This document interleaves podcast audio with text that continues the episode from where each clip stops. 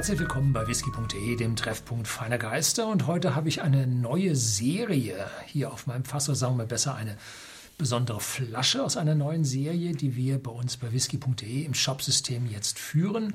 Und zwar ist das die Discovery-Serie von Gordon MacPhail. Gordon MacPhail kennen wir schon lange, der vermutlich renommierteste unabhängige Abfüller in Schottland, in Elgin gelegen. Und die Milton Duff Distillery, aus der dieser Whisky nun stammt, ist nicht weit von Elgin entfernt. Elgin in der Speyside und zwar im Südwesten, vielleicht fünf Meilen außerhalb Elgins. Also weit ist das nicht weg. Milton Duff kennen wir als solches nicht wirklich, weil es keine Originalabfüllung von Milton Duff gibt, sondern eine unabhängige Abfüllung, davon auch nicht zu viele. Und Gordon MacPhail hat sich nun hier Fässer gesichert, zehn Jahre Sherryfassabfüllung. Und diese Sherryfassabfüllung wird gekennzeichnet in dieser Serie durch diese blau-lila Tube. Und auch äh, die Kapsel oben hat dieselbe Farbe. Und auch der Strich unter dem Label und die Umrahmung des Backlabels, alle die sind in dieser Farbe gehalten. Und das steht für Sherryfass. Es gibt weitere Flaschen, die sind in grün gehalten die sind Bourbonfass gereift und dann gibt es so grau-weiße, äh, die haben einen, äh, ja, einen Raucheinfluss. So, das nennt sich Discovery-Serie, 43 Volumenprozente, nicht gefärbt, wie bei Gordon MacPhail üblich. Und bei uns im Shopsystem 49,90 und damit für einen Sherry-Fass-Whisky vom unabhängigen Abfüller mit den Qualitätsmerkmalen, ohne jetzt probiert zu haben, äh, gut im Preis, also preiswert. Und wenn man diese Flasche nun anfasst, dann ist die wertig. Das ist also richtig vom Feinsten.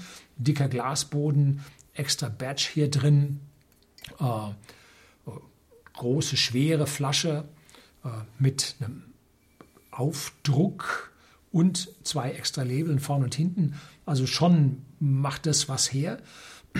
Und äh, Gordon MacPhail liebe ich an dieser Stelle besonders, weil die immer Geschmacksangaben auf dem Etikett angeben. Und zwar in diesem Fall äh, trockene Sherry-Aromen vermischen sich mit äh, Stewed Raisin, also Trauben und gerösteten Haselnüssen, kommt typischerweise aus dem Sherryfass äh, und vervollständigt mit einer frischen Zitrusnote.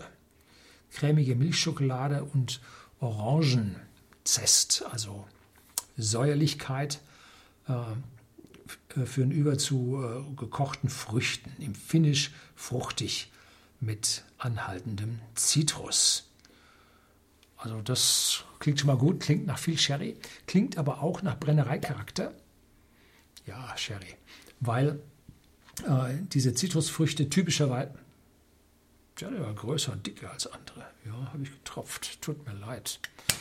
Ähm, äh, weil diese Zitrusfrüchte typischerweise aus dem Brennereicharakter kommen. Wenn ich jetzt den richtigen Abstand finde, dann sehen Sie der, die Farbe, die dann richtig rauskommt.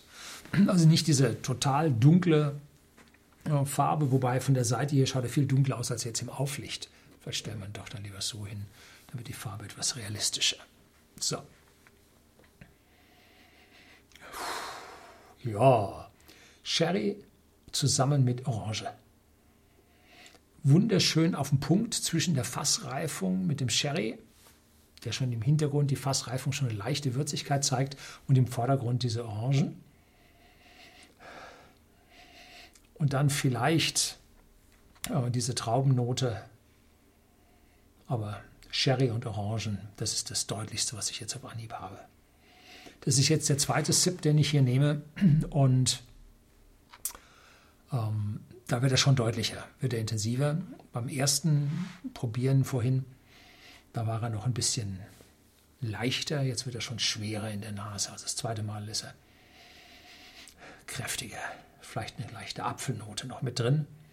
Zeigt, dass der Whisky nicht ganz so alt ist, auch wenn der Sherry jetzt für ja, ein höheres Alter einem vorgaukelt.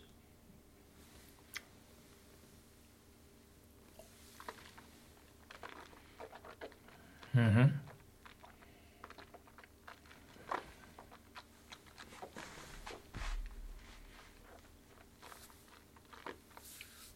Da ist sogar eine leichte pfeffrige Note jetzt drin.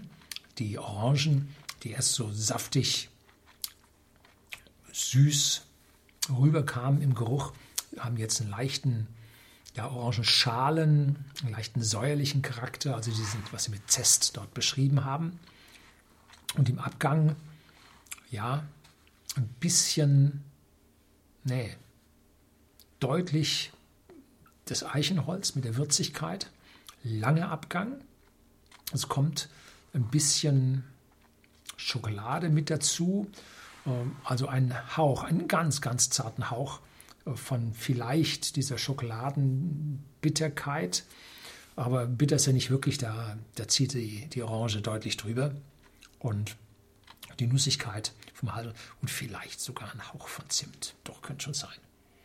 Dass diese Schärfe vom echten Zimt, nicht jetzt diesem Zucker- und Zimtzeug, ne, sondern so richtig Zimtrinde, die so ein bisschen bitter ausfällt. Ja, kräftig Zimt. Ja, gut. Zimt mag ich besonders gern. Sehr schön. Mhm.